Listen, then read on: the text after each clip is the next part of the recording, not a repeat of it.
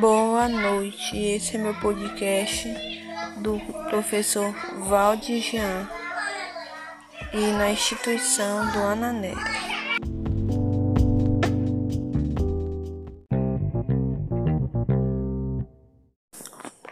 Entenda qual a diferença da hipotireoidismo e a hipertireoidismo.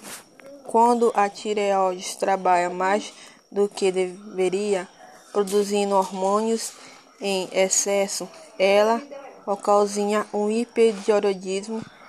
Em contrapartida, quando há produção de hormônios pela tireoide abaixo do normal, diz que a pessoa está com hipotireoidismo. Os dois quadros são considerados comuns como doenças crônicas, ou seja, não possuem cura deveria a tratamento, normalmente à base de medicamentos que se restaura as condições de vida do paciente.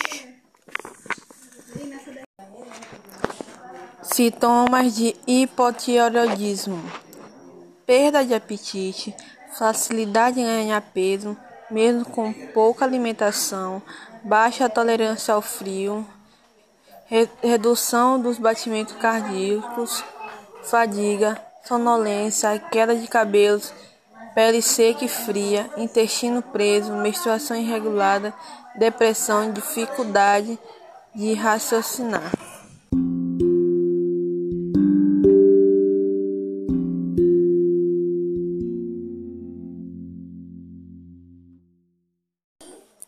E a tireoide mais perigosa é a hipertireoidismo, que ocorre quando há uma produção excessiva de hormônios da tireoide, T, abre parênteses, T3 e T4, fecha parênteses. Em sua forma mais suave, apenas dá sinais de fraqueza ou sensação de desconforto.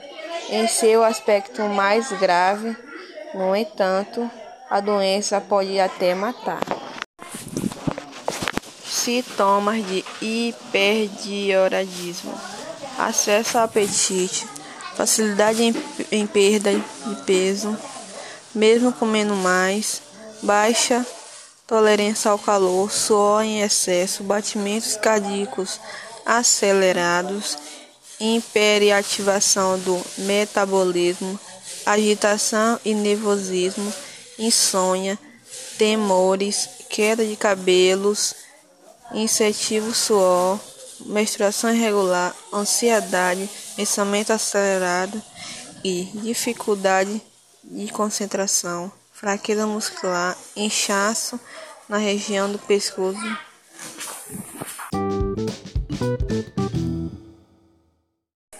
A causa da doença.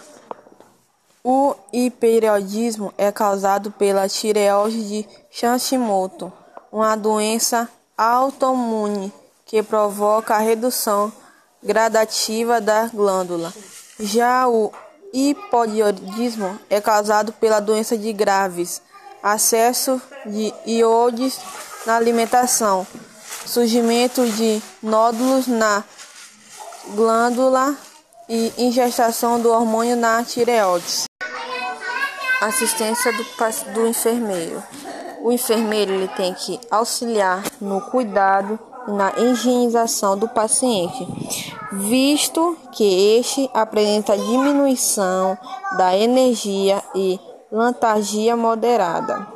Também monitorando os sinais vitais e níveis conditivos do paciente para detectar deteriorização do estado físico e mental. Ele também tem que fornecer cobertores extra, visto que o paciente com frequência apresenta calafrios e intolerâncias exageradas ao frio, oferecendo um suporte emocional, já que o paciente tem hipertireoidismo moderado, a grave comum, experimenta reação emocionais e grave no aspecto e na imagem corporal.